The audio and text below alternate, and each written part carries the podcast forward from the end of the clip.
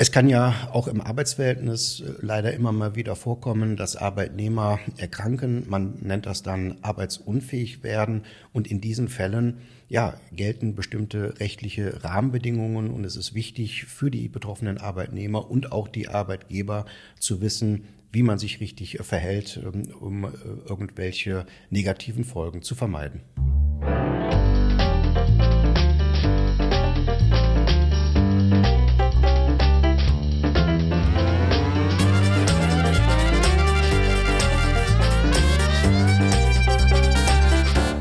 Herzlich willkommen zu Folge 123 hier in der Düsseldorfer Wirtschaft. Mein Name ist Lisa Marie und wir kennen uns ja bereits jetzt seit so vielen Folgen. Ähm, und ich freue mich, dass Sie wieder mit dabei sind. Wir haben heute einen Mix aus einem arbeitsrechtlichen Thema und aus einer ganz tollen Woche, die in Kürze hier in der Düsseldorfer Region ähm, starten wird. Aber eins nach dem anderen. Fangen wir erstmal an mit unserem arbeitsrechtlichen Thema.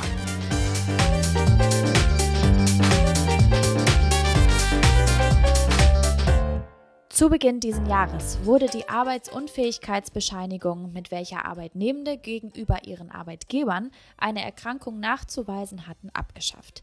Diese Arbeitsunfähigkeitsbescheinigung oder auch halt eben gelber Schein genannt, diente über viele Jahre als Nachweis dafür, dass die gegenüber dem Arbeitgeber angezeigte Erkrankung auch ärztlich bestätigt wurde. Seit Anfang dieses Jahres besteht aber nun bei vielen Arbeitnehmenden und auch bei Arbeitgebern eine Unsicherheit darüber, wie man sich bei einer Erkrankung denn jetzt im Arbeitsverhältnis so richtig zu verhalten hat. Und Sie kennen ihn bereits. Immer wenn es um das Thema Arbeitsrecht geht, hole ich ihn oder Christoph, wir gemeinsam ihn mit dazu, unseren Arbeitsrechtsexperten Alexander Jahre. Und mit ihm möchte ich heute darüber sprechen, wie sich Arbeitnehmende im Krankheitsfall richtig zu verhalten haben. Hallo Herr Jahre, schön, dass Sie da sind und wir starten mit der Frage, welche Mitteilung müssen Arbeitnehmende ihrem Arbeitgeber im Krankheitsfall zukommen lassen?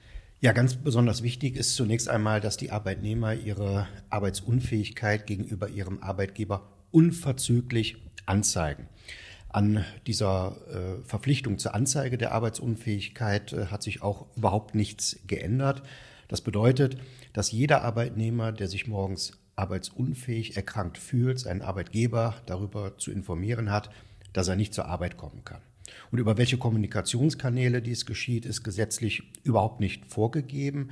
Wichtig ist halt nur, dass die Information über die Erkrankung und das Fernbleiben am Arbeitsplatz den Arbeitgeber irgendwie erreicht. In der Regel gibt es hierzu bestimmte betriebliche Vorgaben, die dann auch entsprechend befolgt werden müssen, wie beispielsweise die gängige Benachrichtigung per Telefon, aber denkbar wäre es eben auch, eine E-Mail zu schreiben, eine SMS oder eine WhatsApp-Nachricht wäre auch denkbar.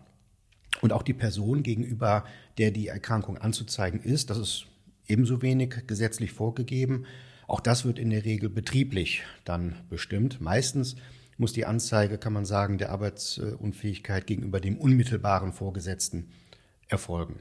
Und wichtig ist schließlich, dass diese Anzeige stets unverzüglich zu erfolgen hat. Und unverzüglich bedeutet in der Juristensprache immer ohne schuldhaftes Zögern. Äh, das heißt so schnell wie möglich. Also Arbeitnehmer müssen daher ihre Arbeitsunfähigkeit noch vor dem geplanten Arbeitsantritt gegenüber dem Arbeitgeber anzeigen, damit dieser halt rechtzeitig in die Lage versetzt wird, gegebenenfalls noch rechtzeitig zu disponieren, also zum Beispiel Ersatzpersonal zu beschaffen oder Arbeiten umzuverteilen. Ja, und diese Regeln musste und muss auch weiterhin jeder Arbeitnehmer bei jeder Arbeitsunfähigkeit auch wenn sie nur einen Tag andauert und auch bei jeder Verlängerung der Arbeitsunfähigkeit im Übrigen beachten. Die Vorlage einer Arbeitsunfähigkeitsbescheinigung im Nachgang zu dieser Krankmeldung ist jetzt aber nun nicht mehr erforderlich, oder? Ja, das ist grundsätzlich richtig, denn seit dem 1.1. diesen Jahres erhalten Arbeitnehmer von ihren Ärzten, jedenfalls soweit sie gesetzlich krankenversichert sind, gar keine Bescheinigungen mehr, die dem Arbeitgeber ausgehändigt werden könnten. Arbeitnehmer erhalten seitdem von ihren Ärzten nur noch eine Bescheinigung über die Arbeitsunfähigkeit, die dann aber für ihre eigenen Unterlagen und nicht zur Weitergabe an den Arbeitgeber äh, bestimmt ist. Das bedeutet aber nicht, dass Arbeitnehmer nun seit dem 01.01. diesen Jahres gar nicht mehr verpflichtet wären, einen Arzt aufzusuchen, um eine Arbeitsunfähigkeit bestätigen zu lassen. Wenn Ihre Arbeitsunfähigkeit nämlich länger als drei Kalendertage andauert, müssen Sie auch weiterhin einen Arzt aufsuchen, um diese Arbeitsunfähigkeit von ihm bestätigen zu lassen. Der Arbeitgeber, und das ist eben jetzt das Neue, erhält die ärztliche Bescheinigung äh, der Arbeitsunfähigkeit dann aber nicht mehr über einen gelben Schein, wie man ihn ja genannt hat, das heißt die Arbeitsunfähigkeitsbescheinigung. Stattdessen wird die vom Arzt nämlich festgestellte Arbeitsunfähigkeit eines Arbeitnehmers dessen Krankenkasse vom Arzt elektronisch übermittelt. Und dort bei der Krankenkasse kann dann der Arbeitgeber wiederum elektronisch abfragen, ob der Arbeitnehmer seine Arbeitsunfähigkeit auch ordnungsgemäß hat erst ärztlich äh, feststellen lassen. Also müssen Arbeitnehmer auch, das kann man sagen, weiterhin bei einer länger als drei Kalendertage andauernden Arbeitsunfähigkeit einen Arzt aufsuchen. Gelten denn immer diese drei Kalendertage oder ähm, kann es auch im Einzelfall vorkommen, dass Arbeitnehmende schon bei einer kürzeren Erkrankung verpflichtet sind, einen Arzt aufzusuchen? Ja, also diese drei Kalendertage, von denen ich äh, gerade gesprochen habe, stellen die gesetzliche Regelung dar, so wie sie auch im Entgeltfortzahlungsgesetz äh, drinsteht. Es ist aber richtig, dass auch kürzere Fristen zu beachten sein könnten. Hierüber jedenfalls muss sich jeder Arbeitnehmer entsprechend informieren, welche Regelungen da in seinem Betrieb gelten. Denn solche vom Gesetz abweichenden Fristen zum Aufsuchen eines Arztes, die können sich zum Beispiel ergeben aus anwendbaren Tarifverträgen oder sonstigen äh, betrieblichen Regelungen. Weiterhin möglich ist es im Übrigen auch, dass Arbeitgeber gezielt einzelne Arbeitnehmer anweisen können, bereits am ersten Tag der Arbeitsunfähigkeit einen Arzt aufsuchen zu müssen und die Arbeitsunfähigkeit von ihm feststellen äh, zu lassen. Ja, und in der Regel wird von dieser Möglichkeit Gebrauch gemacht von Arbeitgebern, um, ja, das kann man so sagen, unzuverlässige Arbeitnehmer bei ihren Krankmeldungen ein Stück weit zu disziplinieren. Was kann denn einem Arbeitnehmenden passieren, wenn er die Regeln zur ordnungsgemäßen Mitteilung einer Krankheit ähm, nicht beachtet? Ja, also äh, Verstöße gegen die ordnungsgemäße Anzeige oder Feststellung einer Arbeitsunfähigkeit stellen ganz klar arbeitsvertragliche Pflichtverletzungen dar. Ja, und diese können dann vom Arbeitgeber auch entsprechend sanktioniert werden, zum Beispiel durch den Ausspruch einer Abmahnung. Ja, und im Wiederholungsfall käme dann grundsätzlich sogar auch der Ausspruch einer Kündigung in Betracht. Und denkbar wäre es zudem, dass der Arbeitgeber die Entgeltfortzahlung im Krankheitsfall, die er ja grundsätzlich für sechs Wochen zu leisten hat, zurückhält zunächst einmal, jedenfalls so lange, äh, bis der Arbeitnehmer seine Pflichten zur ordnungsgemäßen Anzeige und Feststellung der Arbeitsunfähigkeit noch nicht befolgt hat. Im Zuge der Corona-Krise ist ja schon echt einiges ähm, digitalisiert worden. Können denn Arbeitnehmende ihre Krankheit von einem Arzt auch weiterhin telefonisch feststellen lassen? Ja, eine solche Möglichkeit gab es ja. Die bestand nahezu während der gesamten äh, Corona-Zeit. Äh, nämlich ähm, eine Erkrankung der oberen Atemwege, also ein, ja, kann man sagen, Leiden, welches die Vermutung zuließ, eine Corona-Infektion äh, darzustellen von einem Arzt rein telefonisch, sag ich mal, feststellen zu lassen und ähm, ihm das dann auch entsprechend zu schildern, die Symptome. Der Arzt hatte dann die Möglichkeit, eine Arbeitsunfähigkeit bis zu sieben Tage über ein solches Telefonat festzustellen. Ja, und der Grund dafür ich denke, der liegt auf der Hand, denn es sollte natürlich vermieden werden, dass mit Corona infizierte Menschen unnötig eine Arztpraxis aufsuchen, nur um sich für ihren Arbeitgeber richtig krankschreiben äh, zu lassen. Die systemrelevanten Ärzte und deren Mitarbeiter sollten so vor Infektionen geschützt werden. Aber diese erleichterte Möglichkeit der telefonischen Krankmeldung die ist am 7. April, also vor wenigen äh, Tagen, ausgelaufen, sodass seit diesem Zeitpunkt keine Möglichkeit mehr besteht, telefonisch eine Arbeitsunfähigkeit feststellen zu lassen von einem Arzt.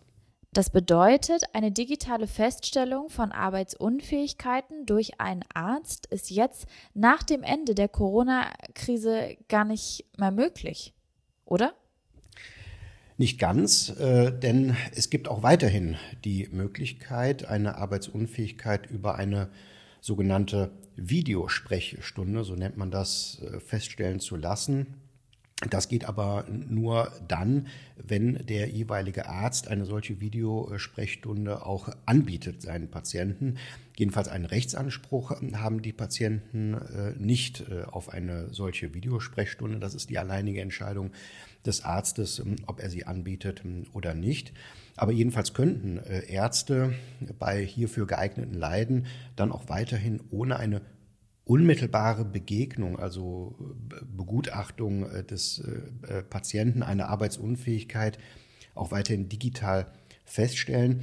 In diesem Fall kann aber, und das ist eine erhebliche Einschränkung, eine Arbeitsunfähigkeit nur für maximal sieben Kalendertage vom Arzt festgestellt werden. Und wenn der Arzt den Patient bisher noch gar nicht aufgrund irgendeiner früheren Behandlung kannte, kann von ihm eine Arbeitsunfähigkeit mittels einer solchen Videosprechstunde sogar nur für maximal drei Kalendertage äh, erfolgen. Und bei einer solchen Videosprechstunde muss der Arzt dann aber auch mit dem Arbeitnehmer zumindest persönlich sprechen und sich über dessen Leiden austauschen, also wie man das über die herkömmlichen Kommunikationswege kennt, äh, Teams, äh, GoToMeeting und so weiter. Nicht zulässig sind daher über reine Online-Fragebögen, WhatsApp-Nachrichten oder sonstige anonyme Wege digital festgestellte Arbeitsunfähigkeiten. Diese könnten also von Arbeitgebern zurückgewiesen werden. Das war es auch schon, Herr Jahre. Vielen lieben Dank für das Gespräch. Ebenfalls vielen Dank, hat mich sehr gefreut und hoffentlich bis bald wieder. Tschüss.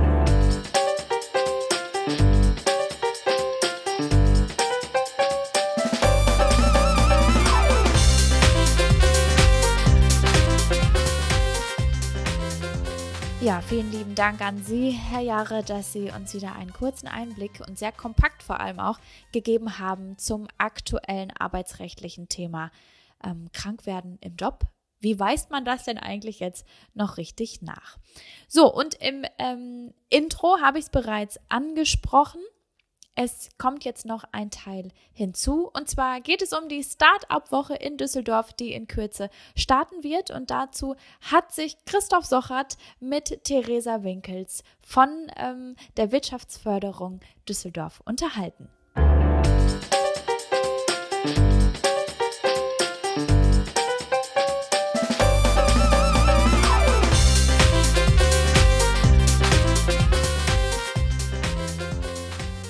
Ja, Lisa Marie, vielen Dank für den Übergang. Ich bin oder ich konnte kurz vor unserer Produktion noch mit Theresa Winkels sprechen oder ich bin gerade dabei, dies zu tun. Ich stehe nämlich hier im Innenhof ähm, vor dem Rathaus ich möchte mit ihr über mehrere Themen sprechen, vor allen Dingen über die Start-up-Woche, die bald beginnt, der große Event hier in der Landeshauptstadt. Aber ich will mit ihr auch über den Tech Hub sprechen und den Digi Hub. Der hat ja bald auch seinen großen Tag am 17. August mit dem Digital Demo Day. Da sind wir ja auch nochmal aktiv und das sind die Themen, die wir jetzt quasi mit ihr besprechen wollen und ich freue mich auf sie und äh, ja, wir hören jetzt einfach mal ins Gespräch hinein. Ja, Frau Winkels, wir sprechen heute über die neue Start-up-Woche in Düsseldorf. Was macht äh, die Start-up-Woche in Düsseldorf aus? Was ist wichtig für Sie auch?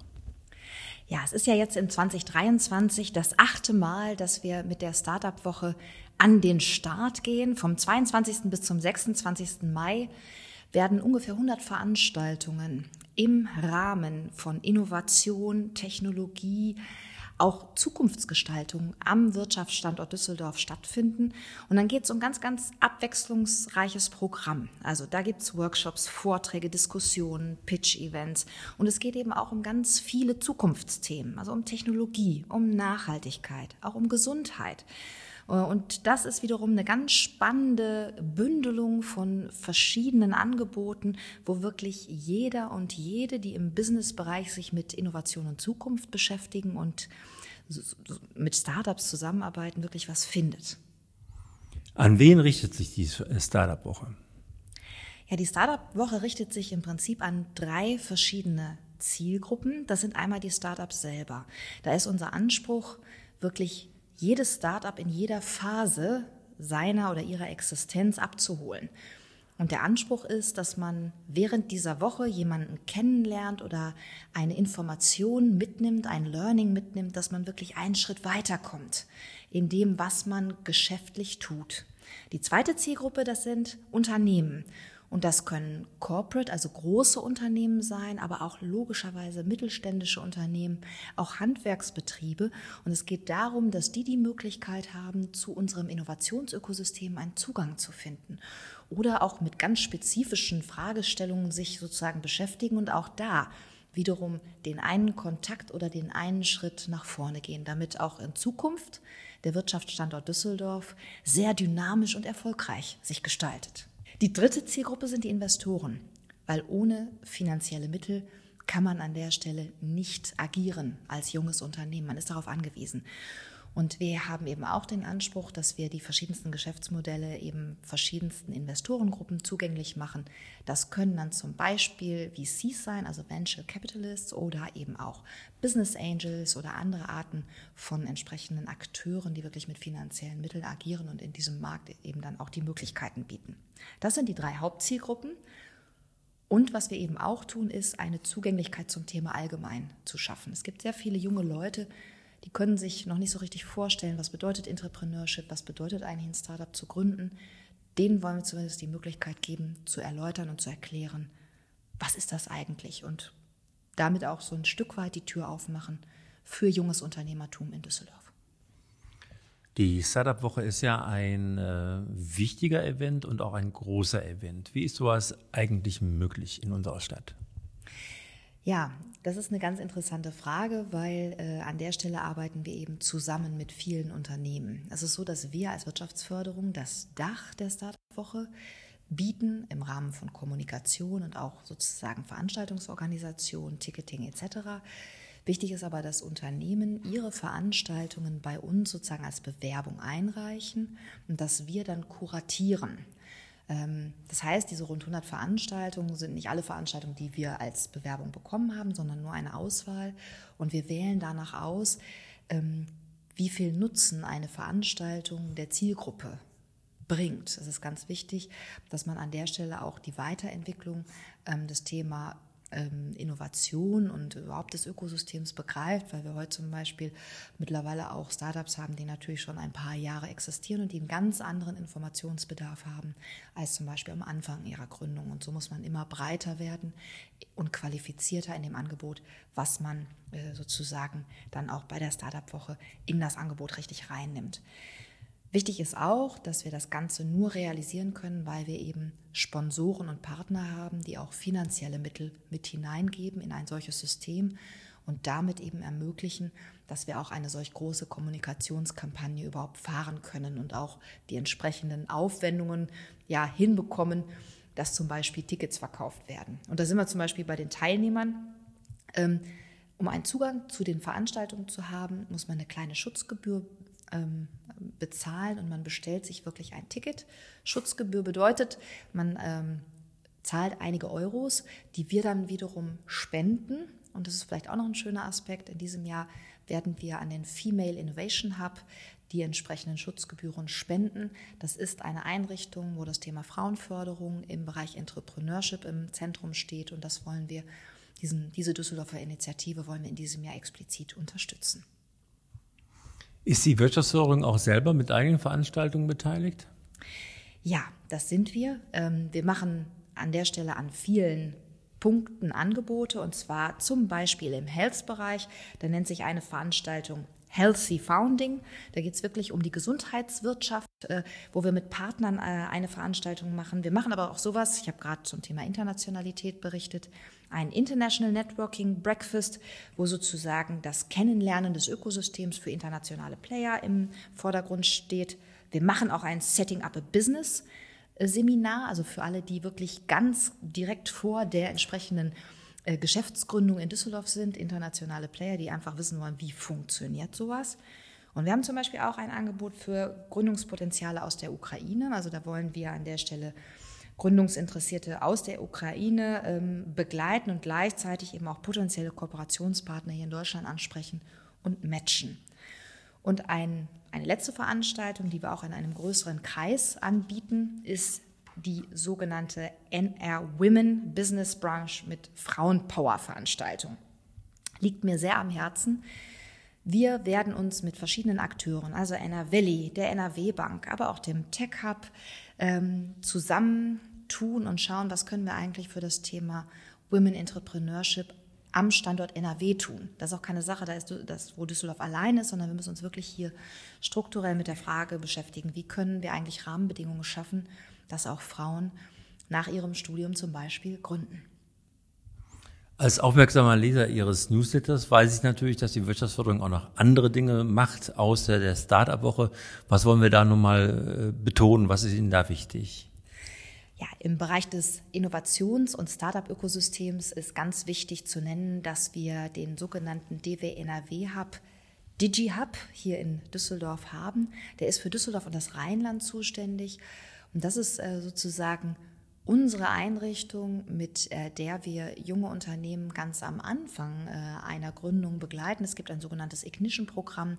Da lernt man zu gründen und da lernt man Prototyping, dass man wirklich was in der Hand hat, mit dem man dann später auch, wenn man zum Beispiel mit Kunden, das sind dann ja andere Unternehmen am Markt, spricht, dass man wirklich was in der Hand hat. Der ähm, DigiHub ist aber auch zum Beispiel Veranstalter des großen Digital Demo Days in Düsseldorf, eine ganz bekannte Veranstaltung. Düsseldorf ist ja bekannt für Messen und hier ist es sozusagen die Start-up-Messe. Startups stellen auf Messeständen ihre Technologien aus in verschiedenen Bereichen, sowohl Health, also Gesundheitsanwendungen, äh, bis hin zu Deep Tech, äh, also wirklich technologielastigen äh, Themen. Und das ist ganz spannend, weil es hat sich wirklich zur größten Startup-Messe auch in Deutschland dieser Art entwickelt. Jeder kann sich merken, 17. August in diesem Jahr auf dem Areal Böhler Wer Lust hat, reinzuschnuppern, da kann man sich ein Ticket besorgen und kann sehen, wie viel Innovation eigentlich hier in NRW schon sozusagen tagtäglich auch angewendet wird. Zweites Beispiel ist vielleicht der Tech Hub. Wir haben einen, den Tech Hub K67 äh, mit ins Leben gerufen mit verschiedensten anderen Netzwerkpartnern. Und da geht es gar nicht um ein geschlossenes Programm, sondern eine Ergänzung, nämlich einen Community-Ansatz. Gründer lernen ganz oft voneinander. Um voneinander zu lernen, muss man aber miteinander irgendwo sich aufhalten. Das ist dann mal bei einer Veranstaltung, da kommt man aber gar nicht so richtig ins Arbeiten. Und hier haben wir die Idee gehabt, wirklich ergänzend zu den vielen Programmen, die wir schon haben, einen Raum zu schaffen, wo junge Gründerinnen und Gründer einfach auch zusammenarbeiten und sich im stetigen Austausch und auch im individuellen Coaching weiterentwickeln mit der Zielsetzung auch sie viel stärker mit Unternehmen zu verbinden. Das heißt, Unternehmen sind auch Teil dieses Tech-Hubs und sie können mit den jungen Startups dort zusammenarbeiten, zusammen eben auch Events aufsetzen, sich austauschen und am Ende ist vielleicht auch der ein oder andere, der dort ein Talent für das eigene Geschäftsmodell und das eigene Unternehmen findet. Das sind so zwei Projekte, wo wir sehr viel auch Energie reinstecken, weil wir glauben, dass sie die Grundlage für die zukünftige Entwicklung des Wirtschaftsstandortes positiv mitgestalten. Vielen Dank. Ja, ebenso. Vielen herzlichen Dank.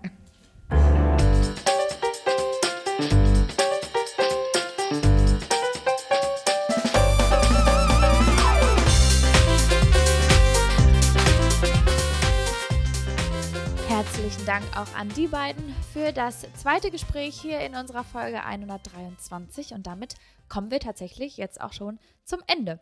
Ich hoffe, dass Sie ähm, mit beiden Themen natürlich etwas anfangen können, sowohl arbeitsrechtlich als auch in Sachen Start-up hier in Düsseldorf.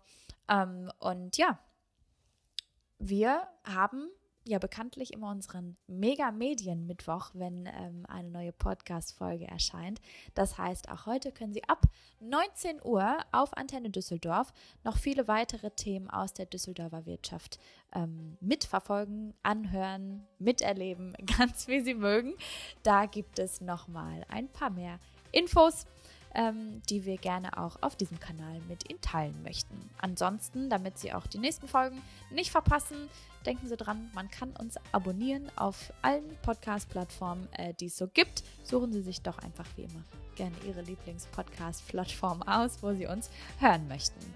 Und jetzt bleibt mir einfach nur noch zu sagen, ganz zum Schluss, ähm, auch sicherlich von Christoph Sochert, aber natürlich hier jetzt direkt von mir, einen wunderschönen ähm, Tag oder wann auch immer Sie uns hören, wünsche ich Ihnen noch und bis bald.